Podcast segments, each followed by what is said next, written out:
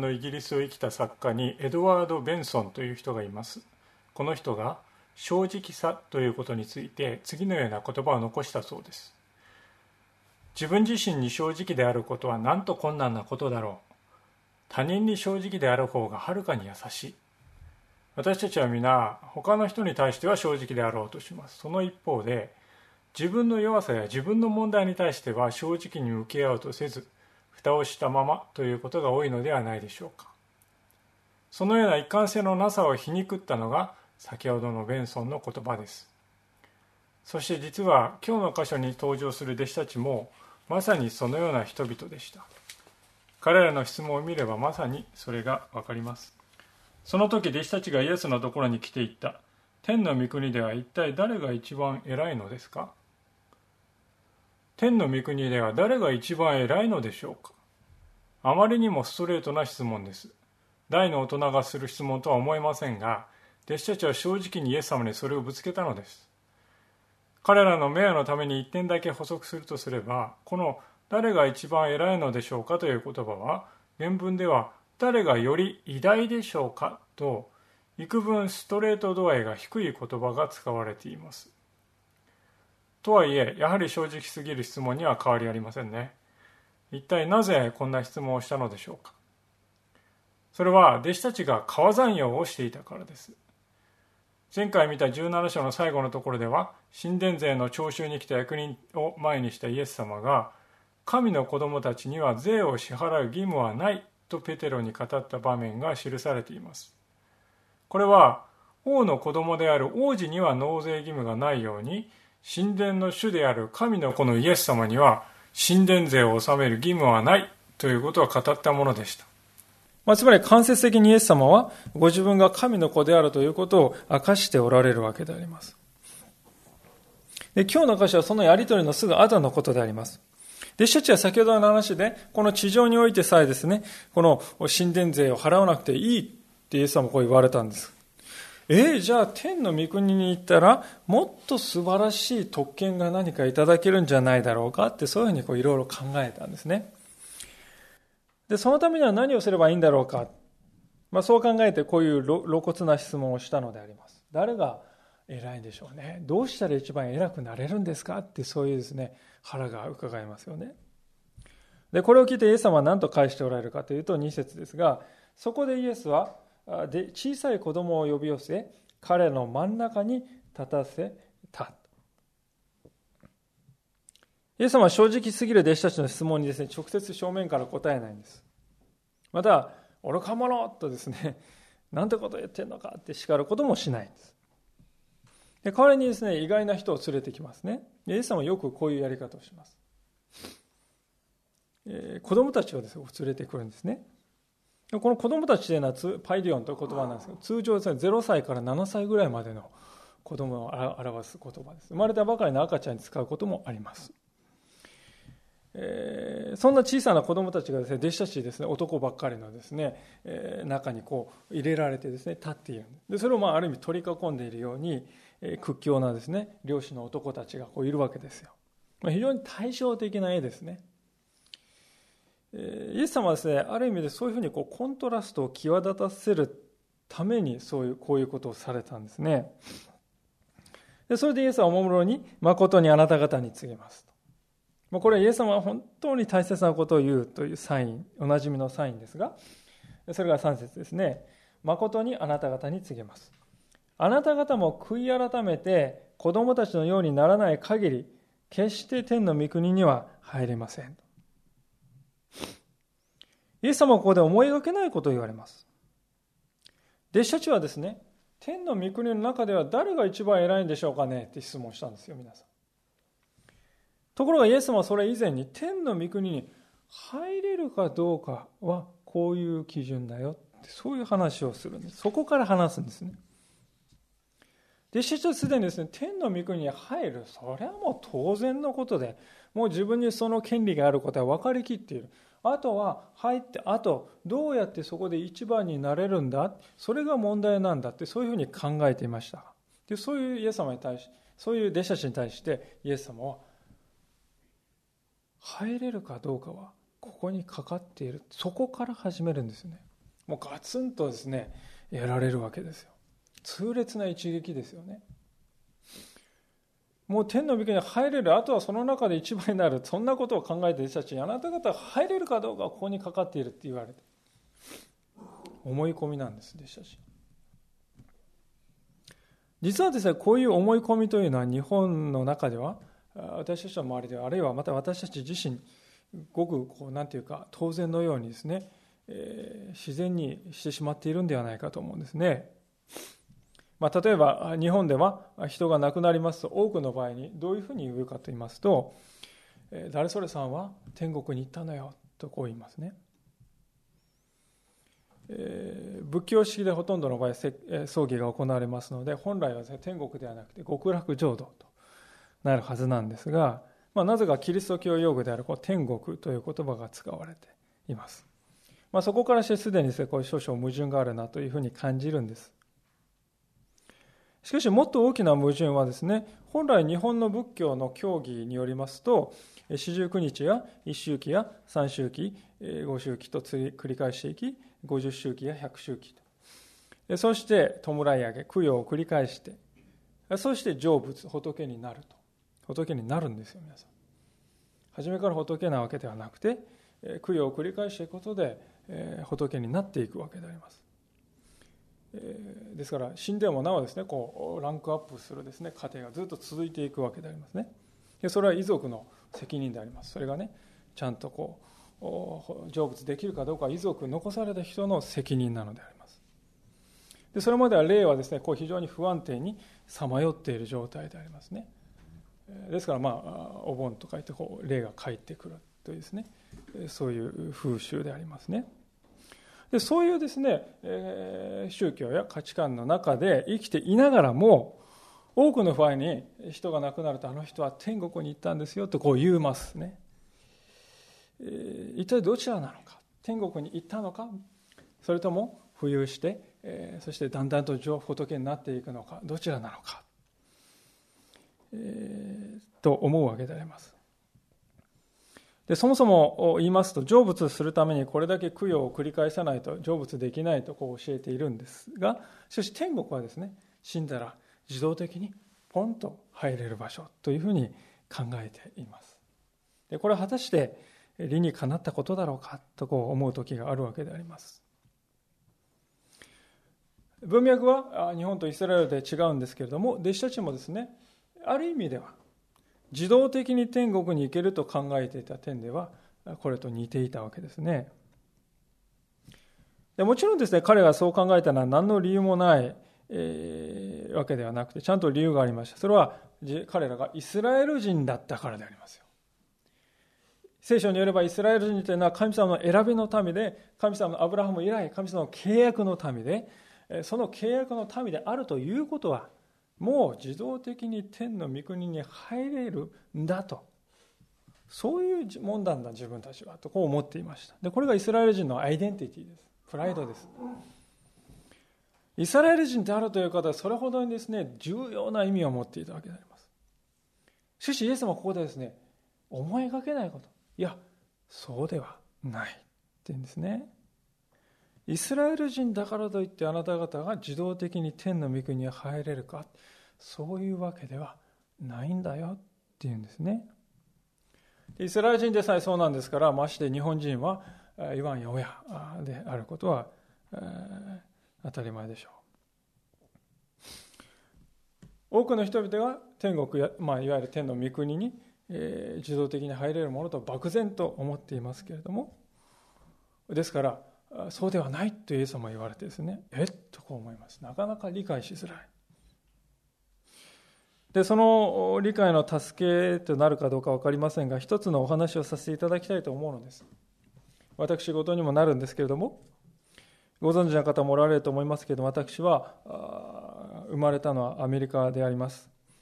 2歳になる前に帰ってきましたのでほとんど記憶はございませんがアメリカという国はですね血統主義の国ではありませんで政治主義つまり生まれた地のですね主義です。国籍。それによって国籍が決まるんです。ですからアメリカで生まれた人はですね両親が何人であろうとアメリカ人になることができるわけですね。他の国の国籍を取ってもです、ね、ただ二重国籍として残り続けるだけで何の問題もないというふうに言われ言われます。ですから理屈から言いますと私は今でもアメリカ国籍を保持しているわけですがしかし保持しているからといってじゃあすぐにね私が飛行機でアメリカに行って私はアメリカ人ですって書いてですねこう入れるかというと入れないんですね。アメリカのパスポートがなければいけない。えー、残念なことは私の両親はですね私が生まれた時アメリカのパスポートを申請しなかったのでそれが証拠品として残っておりません。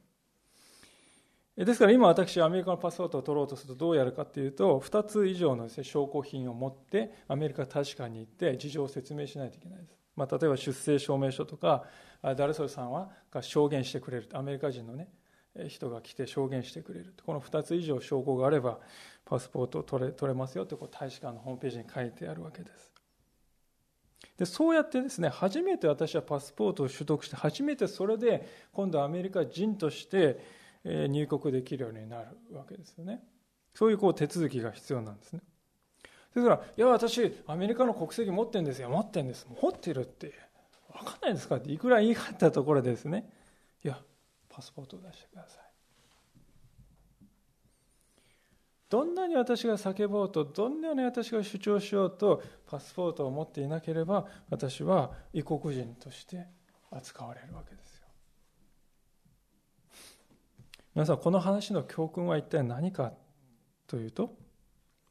この世の中でさえもこの世においてさえもある国にその国民として入るためにはですねこれだけ正式な手順が必要とされるのです。とすれば天の御国はどうなんでしょうか？この地上の国よりもはるかに素晴らしくはるかに完全なお方が支配しておられるその天の御国天国に何の吟味もなしに自動的に入れるということが果たしてあるだろうか？そう考えるとないのではないか確かに私たちにはそこにおいて吟味される求められるものがあるんだと考える方が自然なのではないかと思います。そもそも、そもそも言いますと、誰誰彼なしに死んだら天国というふうにですね、えー、ふうに考えますと、罪を人であろうとですね、どんな人であろうと、天国に無条件でこう入るわけです。そうなるとですね、もうそこは天国ではない。そこは地獄のような場所になってしまうかもしれませんね。イエス様ははっきりとあなた方もしなければ天の御国は決して入れないと弟子たちに言われたのですで天の御国に入るための条件とは一体何なのかとイエス様はそこで3節で2つのことをはっきりと書いて言っておられますが、えそのことを見たいと思いますが第一のことは悔い改めるということであります悔い改めると聞きますとですね、クリスチャンの方もそうでない方もで、なんとなくこう耳をね、塞ぎたくなります。特に、えー、長年教会に通っている方はですね、悔い改めという言葉を1万回ぐらい聞いたことあると思います。またかと思うかもしれません。で確かに悔い改めと書いてありますとね、日本語のこの意味としてはですね、悔いて改めるんですから、後悔して改めるということです。で、何かこう陰気な雰囲気ですよね。えー、後悔して自分のことダメなんだダメなんだってそうだいや頑張ろうっていう感じですね そういうこうなんていうかこう自力本願的なですね雰囲気を感じるんですでそもそも悔いて改めるこの改めるですが自分で生活を改められるくらいだったら誰も苦労しませんよと。そう思う方もいるかもしれませんね。でそこで、えー、申し上げたいのはですねこの悔い改めという言葉はもともとのギリシャ語はですね米印がついていますが下を見ますと向きを変えるというそういう意味なんであります。向きを変えるで向きを変えるといっても東から西に向きを変えるという物理的な方向ではないですね。心の向きであります。では人が心の向きを変えるために一体何が必要なのか。最初のに必要なのは自分の今の状態ということを正しく知ることです。皆さんがお医者さんのところに行った時に皆さんがですねお医者さんがです、ね、皆さんの状態を聴診器も当てたり体温も測ったりそういうことを一切しないああ君風邪ねって言って 風邪薬いきなり処方したらですねそんなことがあるでしょうかその人がどういう状態かということを吟味しなくてはならないまず今の状態を正しく知らなくてはいけません私たちも同じです弟子たちは自分がですね、俺はイスラエル人だっていうだけでも天の御国に入れるってもう思い込んでいるんですね。でも現実は違う。今日の冒頭に紹介した言葉にありましたように、人は、人に正直になるのは簡単だが、自分に対して正直になるのは難しいことだと言いました。私たちが本当に天の御国に入りたいと願うのならば、自分自身を本当に正直に見つめなくてはならない。今までうやむやにしてきたですね、自分の弱い部分や、あるいは蓋をして見ないようにしてきたですね過去の罪やあるいはまた手心をですね加えて見ていた自分自身に対してそういったことを手放してあるがままの自分は一体何者だろうと。果たして自分は神様の前にどうだろうか。天の御国にふさわしい人物だろうか。それに見つめるということであります。その過程において醜い部分が見えてくるかもしれません。隠していた闇がえー、顔を覗かせてくるかもしれません。でもしかしそこに光を当てなければお医者さんがですね喉の奥にこうライトで光を当てて喉の状態を見るように私たちは内側でさ本当に光を当てて見なければ本当の自分の今の状態見えてこないです。でそうしてですね自分のありのままの姿を見つめた後に必要なことは何かというとああ私は向きを変える必要があるなと認めるということです。お医者さんに皆さんが言ってあなたは誰々の病気です。治療しなくてはいけませんといくら言われてもですよ。診断されても。そうだ。治療しようって思わなかったら良くなることはできないですよね。同じように私たちが罪自分の内側にある罪というものを正直に見つめた見つめたとしてもああ私はここから変わらなければならないと認めなかったら何にも変わらないのです。ルカの15章に宝刀息子の例えが出てきます。有名な話ですから皆さんもご承知でしょう。親元を飛び出して父から受け継いだ遺産をですね、湯水のように使ってしまった次男坊。誰からも見放されました。見放された後で彼は初めて自分の真の姿を見たのであります。正直に自分を見つめました。聖書はその瞬間を我に返ったとこう表現しています。で彼はその後何をしたかというと我に返ってそこで終わったんではなくてこのままではいけないと思って一歩踏み出そうと決心したそこから彼の回復が始まっていったんですよね向きを変える必要があると認めなければ何も変わらないのです。では向きを変える人生の向きを変えるために大切な3番目のことは何か。それはどこに向きを変えたらいいかということを正しく理解するということです。多くの人が私はこういうものだ変わらなければならないと認めます。そして向きを変えようとします。しかし正しい方向に向かっていない。それが現実ではないかと思うのです。3週間前に東北関東東北豪雨と名付けられたあの大きな凄まじい豪雨がありました。鬼怒川が決壊したわけですがその地域ですがその地域ですねある地域ではですねこう決壊した川からこう離れる方向に避難してくださいって普通指示出しますがそうではなくてですねなんとこう決壊した川の方にです、ね、避難してくださいという指示があるところで出されたそうなんですよね。で幸いそれをですね真に受けていった人はいなかったようで被害はこうなかったように思うんですけれどもこのことは何を表しているかというとですね闇雲に向きを変えればいいというものではないと根拠に基づいて確かな土台のある方向に向きを変えないとですね時には命にさえ関わることになるっていうですねことであります。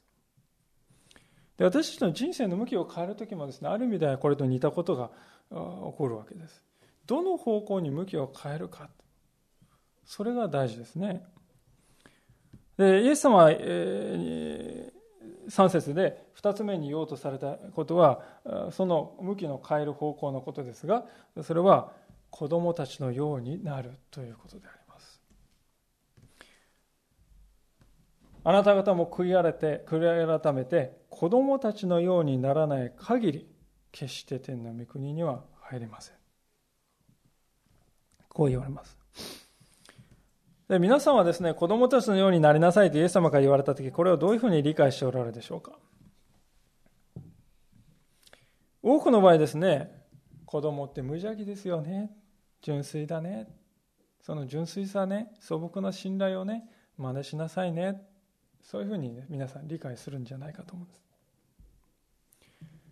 しかし、仲介者たちの、研究者たちの一致した見解、あるいはまた聖書の文脈から見て、そういう意味ではないわけです。子育ての経験をですね通して痛感させられることはですね子供は純粋無垢などではないということですよね。嘘のつき方はこうやってやるんだよって言ってね最初にこう言ってその後ね全く違うこと言って「いや言っていいんだよ」とかってそうやって教えたですね親がいるかというと誰もいないでしょう。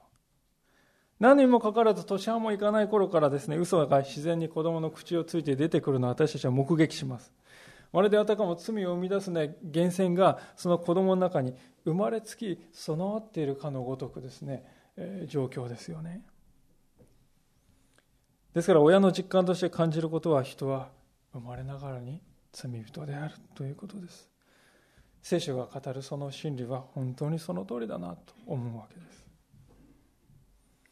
イエス様はですからここで子供たちのようになりなさいと言われたのは子供の良いところを真似してそのですね実行していきなさいというそういう意味ではないのですではどういう意味かと言いますと当時の子供たちが置かれていた立場を考えるとそれが分かるように思いますね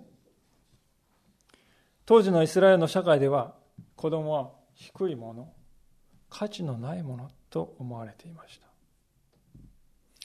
なぜかといえば敵が来てもですね子供はですね剣を取って戦って守る、倒すことも守ることもできないのです。むしろ足手まとい。また子供は知恵もないわけです。何もかも教えてやらなければ何もできません。またすぐに、病気になり体力なく守っていな手がかかりますね。でそういう存在であります。子どもの人権ということがですね私たちのこの20世紀21世紀は叫ばれていますがそれはこういうことが言われるようになったのは実はごく最近のことですよね。産業革命の時のイギリスなどでは炭鉱の奥深くにですね子どもが送り込まれて多くの子どもたちが酷使されていました、まあ、それは社会で当然のことと思われていましたまして3000年2000年前の社会でありますイエス様はここで子供たちのようになりなさいと言われたのはですね、そういうふうに子供を扱っていいという意味ではなくて、社会においてそれほど価値のない存在と見られているその子供の立場を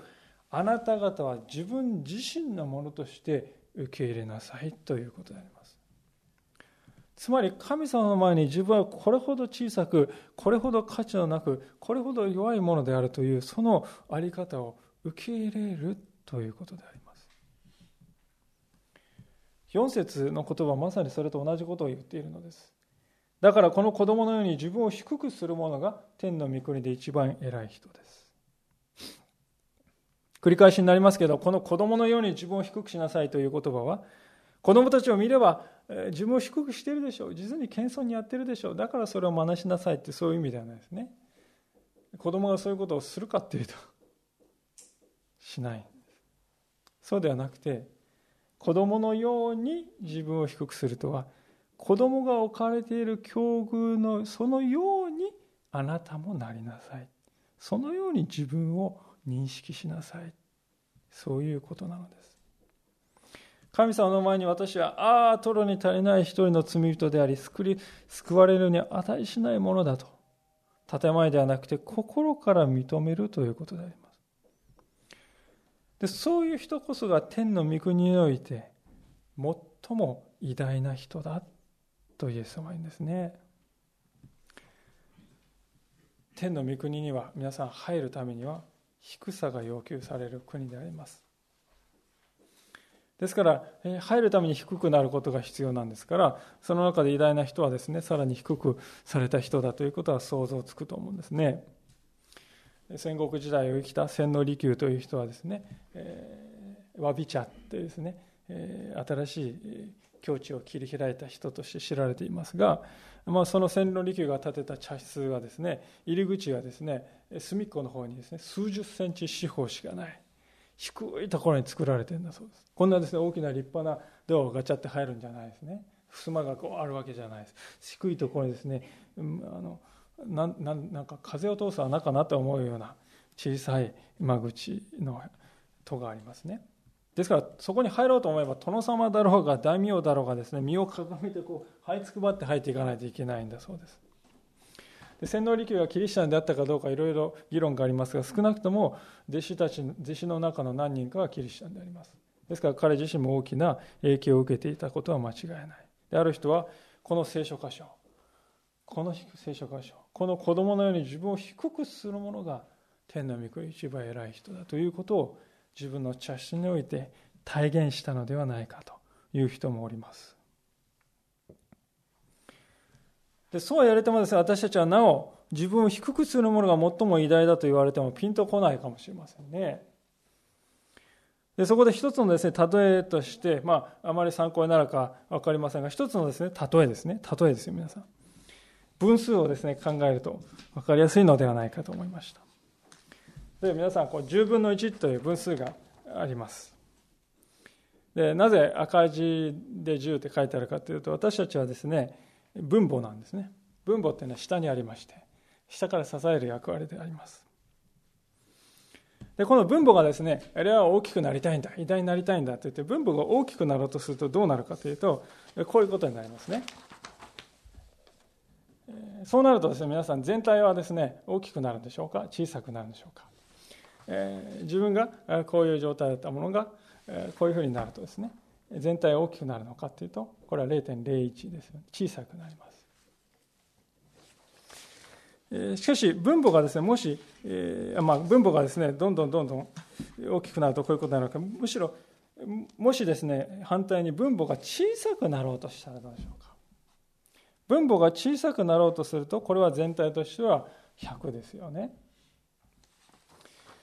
文法がですねどんどんどんどん小さくなって、えー、もう書ききれないのでこれぐらいしておきますが分母が無になればどうなるかというと無限大になるんですね。無限に小さい分母になればこの全体としては無限に大きい数になるのであります。私はですねこれはイエス様のことではないかと思うんですね。ピリピ人への手紙の2章6節のところに今日制裁式の中でも朗読させていただいた箇所ですがこういう言葉があります。ピリピン2章の6節から。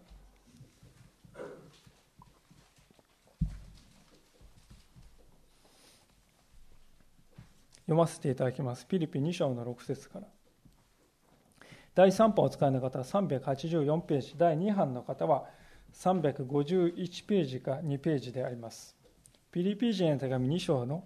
6節から。キリストは神の見姿である方なのに神の在り方を捨てられないとは考えずご自分を無にして仕える者の姿をとり人間と同じようになられました。人としての性質を持って現れ自分を卑しくし死にまで従い実に十字架の死にまでも従われました。それゆえ神はこの方を高く上げて全ての,、名に勝る名をお与えになりました。皆さん、イエス様はご自分を無にして使える者の姿を取られ、その結果、すべての名に勝る名をいただいた、お受けになったわけであります。ですから皆さん、自分を低くする者が天の御国で一番偉大であるとは他ならぬイエス様の姿において完全に表されているのであります、まあ、先ほどの分数の話ではありませんがご自分を無にしていく時に全ての名に勝る名をキリストは受け継がれた受けられたということです。ですから私たちもこのイエス様に倣って神様の前に自分自身を低くすることを厭わない。そういう生き方をしたいのであります。ただその時に注意すべきこともありますが自分を低くすると言いますとですね皆さん、えー、低くなったら嫌だな。卑屈な人生になるんじゃないかな。そういうですね、えー、感じをするかもしれませんが。自分を低くするということは皆さん卑屈になるということじゃないんだということですね。ぜひ知っていただきたいと思うのです。そもそも卑屈になるというのはですね自分を低くしているように見えるんですよ。でも実は自己憐憫という形で自分に関心を持ち続けているのです。こんなに小さくて弱くて惨めな私は哀れだわ。そうだ。こんな私は哀れなんだ。自分をですね憐れんでそこに価値を見出そうとするんですよね。でそういう生き方をしてはいけない。ということです。もう一つの注意点はですねいわゆる謙遜傲慢というですねものに陥らないようにしたいということです。それはどういうことかというと、いや、私こんなダメな人なんですよ。って言って、いや、何を言いますか？私こそこうなんですよ。いやいや、私こそもっとこういうダメだ、こうでこうでこうでこういうこういう罪を犯し。罪の自慢大会みたいなですね、感じになるんです。だ確かにこう自分の低さをですね競い合うっていうのはある意味日本人的な感性に合ってる部分があるんですよね。いや私なんかって言ってねうちの具材がとかってあの言い方をあまり良くないなと思いますけどもねそういうことをこう美徳とするですね風潮があります。こう低く低く言ったことがこうそれによってそう自分がよく思われたいと私たちはそれを避けなくてはならない。イエス様はですね、その人が本当に謙遜であるかということは、どういうところにおいて現れるか。もっと本質的な部分において現れるんだよとイエス様は言いますね。それが5節でありますが。また誰でもこのような子供の一人を私の名のように受け入れる者は、私を受け入れるのです。また誰でもこのような子供の一人を私の名のように受け入れる者は私を受け入れるのですとこう言いました。イエス様はここで私たちの謙遜さっていうのは何によって測られるかというと私たちの唇が何を言うかっていうことではなくて行いによって示されるとこう言っておられるんですね。でその行いとはこのような子供たちの一人をこのような子供の一人を受け入れることだというんですでこれちょっと謎めいていますね。イエス様はそこにいた何人かの子供たちを一人を連れてきて、その人を子供を受け入れる、そういうことを言ってるのか？というとそうじゃないですね。先ほど言いましたように子供が置かれている境遇のことを受け入れるということです。つまり、社会からですね、価値ある人と思われていない、人々から見下されていると思われている人のことであります。で、そういう人を受け入れるというのは一体どういうことかというと、このですね、受け入れるという言葉はですね、えー、ギリシャ語でデホマイという言葉なんですが、英語のですね、ある辞書を見ると、英語のですね、訳として、ウェルカムって書いてありますね。ウェルカム。とってもイメージがつかみやすい言葉です。このような子供のようにですね、価値のないものと思われているその一人の人を、キリストの名のゆえにウェルカムする人はそう言っているんですね。皆さん、私たちがある人をウェルカムするためには、その人に対する偏見から自由でないといけないと思います。ただですね、えー、このような子供の一人を受け入れなさいって言ってんじゃなくて、このような子供の一人を私の名のゆえに受け入れなさいとこう言っているのは、そのためであります。私の名のゆえにとあるのはですね、イエス様ならば当然こうなさるだろうなと考えて、イエス様に従う信仰者として、ああ、私も死であるイエス様が死されるんだから、私も同じようにさせていただこうじゃないかって、そういうふうに考えるっていうことです。聖書を読むときにイエス様のですね、が私たちとですね、本当に違っている際立った違いだなと思うことがですね、一つのことは、イエス様はどんな偏見からも自由であられたということであります。イエス様は先入観から人を判断するということをなさらないのです。むしろ人々がレッテルを貼って社会の片隅に押し込んでいたような人のところに自分から赴いていかれました。そのですね、一番典型的な例は、サラートという病に侵された人でしょう。まあ、ハンセン病として今は知られていますが、当時の2000年前の社会ではハンセン病というのはうつる病気、えー、触るとうつる病気とこう思われていました。で、その結果彼らは宗教的にも医学的にもあの人は汚れた人だとこう言われて、で人々はハンセン病の人が通るとその横を先生避けて、えー、数十メートル離れたところへ行く。で、そのですね、サラートに侵されている人もですね、他の人がこうドーンって触れて、その人を怪我してしまったら申し訳ないからということで、私は汚れている、汚れているという叫びながらですね、道を歩かないといけないってこう決まっている。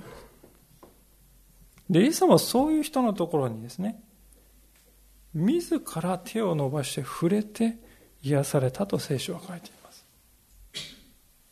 で、聖書はそれを彼が私たちの病を背負ったと。そう書いています。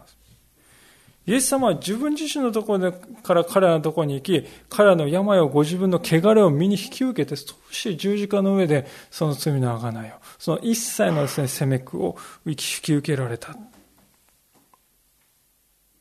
他にもイエス様は主税人でありますとか、売春を行っていた女性でありますとか、およそ人々が避けて見下してですね、あんな連中はと言っていた人々のところに行って彼らの友となられた。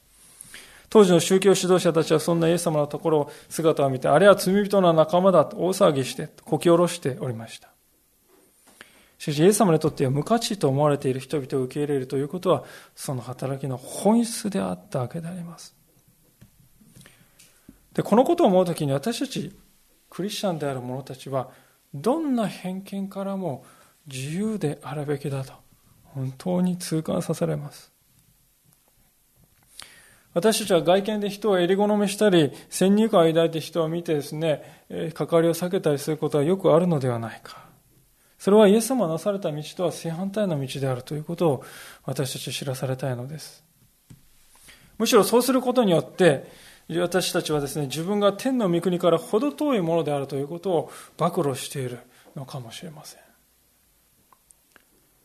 なぜかと言いますと、見下されている人や無価値であると思う人をですね、受け入れ、ウェルカムするためには、自分自身が一旦そういう立場にならないといけないからですね、自分自身がそういうものとならないとそれはできない。いや、自分自身がそういうものとなった人にのみ、彼らを本当に歓迎することができるでありましょ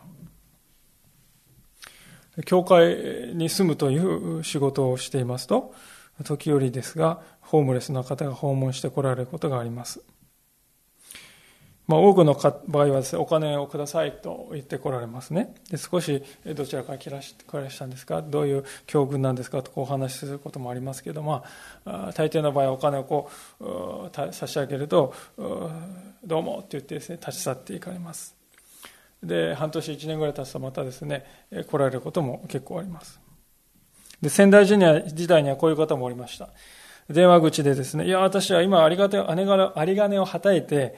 静岡から仙台駅までやってきました。気の身気のままです。どうしたらいいでしょうか。教会に来てください。